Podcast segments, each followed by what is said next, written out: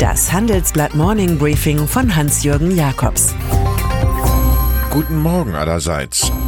Heute ist Dienstag, der 2. Juli. Und das sind heute unsere Themen. Angela Merkels politische Endzeit. Die Reimanns und ihr Geld. Die internationale Kampfmaschine Amazon. Angela Merkel. Die Endzeit ihrer Macht erlebt die Kanzlerin in Europa als Abfolge von Schief- und Niederlagen. Erst kann sie Manfred Weber aus dem eigenen konservativen Lager nicht als EU-Kommissionspräsident durchsetzen, dann hakt es bei ihrer Second-Best-Lösung Franz Timmermans, dem niederländischen Sozialdemokraten, den sie Franz Rapid nennen.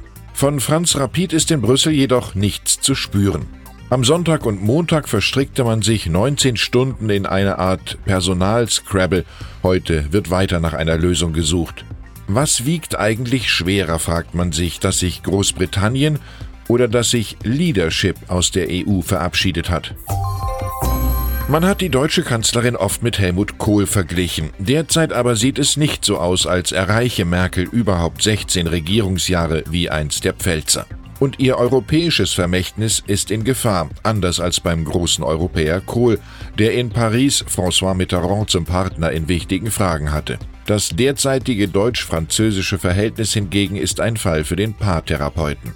Der große Sorbonne-Redner Emmanuel Macron fühlt sich missachtet, Merkel wiederum vorgeführt, nachdem der Franzose ihren Kandidaten Weber wie einen Schulbuben hat aussehen lassen. In solchen Lagen hilft der große Voltaire.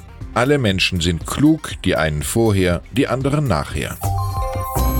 Italien. So verbissen die Republik um Bestrafung für die deutsche Kapitänin Carola Rackete wegen Seenotrettung kämpft, so lax hält es das Land mit seiner Verschuldung. Immerhin beugt sich das Land jetzt dem Druck der EU und hat das Defizitziel von 2,4 Prozent auf 2,04 Prozent des Bruttoinlandsprodukts gekürzt. So will Innenminister und Lega-Chef Matteo Salvini ein Disziplinarverfahren der EU wegen eines Verstoßes gegen die europäischen Haushaltsregeln vermeiden. Das Mittelmeerland hat es zu einem beachtlichen Schuldenturm gebracht. Seine Verbindlichkeiten machen mehr als 132 Prozent vom Bruttoinlandsprodukt aus. Aus den Träumen als Rockstar zu wirken wurde nichts, aber dafür kann Andreas Bovenschulte in Bremen nun zum Bürgermeister und Chef der gerade beschlossenen rot-grün-roten Landesregierung aufsteigen. Vorgänger Carsten Sieling verabschiedete sich nach Bildung der neuen Koalition und Sozialdemokrat Bovenschulte, einstiger AStA-Vorsitzender und zuletzt für zwölf Jahre Bürgermeister in Weihe, ist bereits zum SPD-Fraktionschef gekürt. Schlecht läuft es für seine Partei nicht. Da verloren die Sozialdemokraten bei der jüngsten Wahl erstmals nach 73 Jahren die Macht und dürfen sie doch behalten.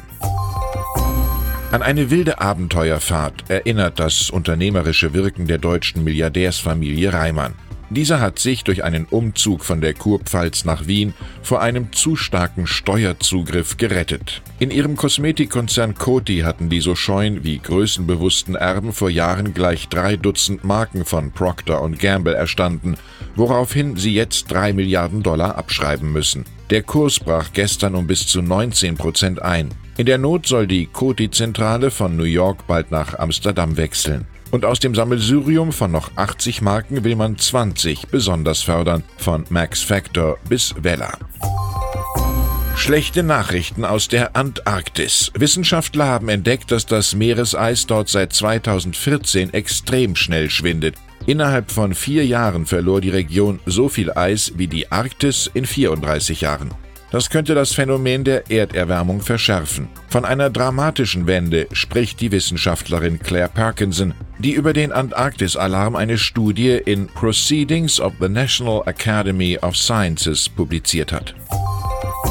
Die Fantastischen Vier. Am Dienstag nächster Woche feiern sie ihr 30-jähriges Bandjubiläum. Zusammen mit dem Musiker Clueso treten sie in München auf, ausschließlich für Fans des Abo-Dienstes Prime des Konsumgiganten Amazon.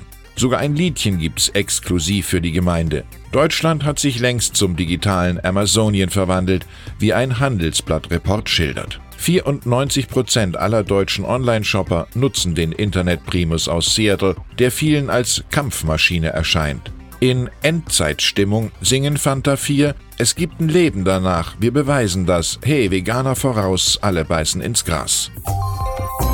Und dann ist da noch Prinzessin Haya bint al-Hussein, die Königstochter aus Jordanien, die sich offenbar von Scheich Mohammed bin Rashid al-Maktoum getrennt hat, dem Herrscher über Dubai. Die beiden zogen sogar vor den High Court in London. Haya steht dem englischen Königshaus sehr nahe und soll aus Angst um ihr Leben in Deutschland Asyl beantragt haben. In der Öffentlichkeit war die Frau, die ihre zwei Kinder mitgenommen hat, seit zwei Wochen nicht mehr zu sehen.